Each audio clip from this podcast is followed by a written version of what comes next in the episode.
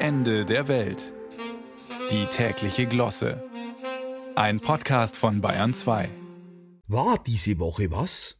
Heizstreit, Ukraine, Krankenhausreform, das Übliche.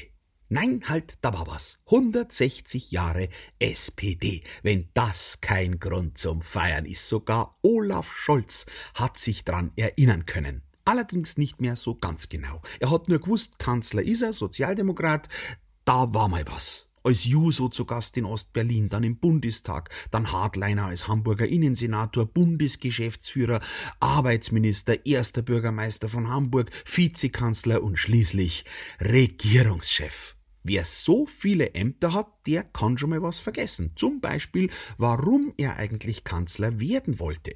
So direkt sozialdemokratische Spuren hat er bislang jedenfalls keine hinterlassen.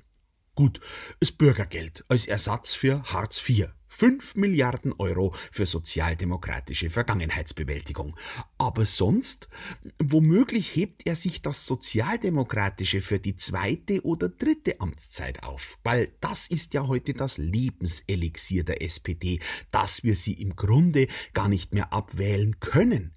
Nehmen Sie den Osten, wer wählt da SPD?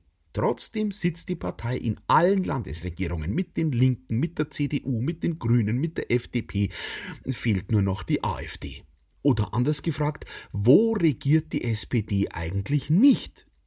Gut, in Bayern. Okay. Aber das kommt, sagen zumindest Markus Rindersbacher und Florian von Brunn, weil die SPD aus der Opposition heraus die CSU mittels Untersuchungsausschüssen bis Oktober pulverisieren wird und dann die Regierung im Freistaat übernimmt. Tja, der Blick auf die Umfragewerte zeigt, dass dieser Plan bislang ganz offensichtlich mit den Wählern noch nicht abgesprochen ist.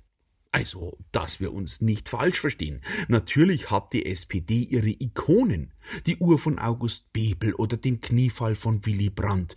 Aber heute ist es eben der Kapuzenpulli von Kevin Kühnert. Und mit dem können die Stammwähler der Partei genauso wenig anfangen wie mit Debatten übers Gendern. Drum wandern sie ab. Die Bundesvorsitzende Saskia Esken hat ihnen noch hinterhergerufen, ich zitiere, wir leben durch den Dreiklang von Digitalisierung, Demografie und Dekarbonisierung in Zeiten eines sozioökonomischen Umbruchs, der die Menschen zu Recht beschäftigt. Zitat Ende. Eine Volkspartei, die so redet, die braucht keinen Parteisprecher, die braucht einen Dolmetscher. Leisten könnte ihn sich die SPD. Denn von der deutschen Druck- und Verlagsgesellschaft bis hin zum Immobilienbesitz ist die SPD heute eher ein Konzern mit angeschlossener Neigungsgruppe Politik. Sie ist also eher eine Bauern- denn eine Arbeiterpartei, weil, wie sagen die Bauern, Liebe vergeht, Hektar besteht. Eben alles eine Frage der Perspektive.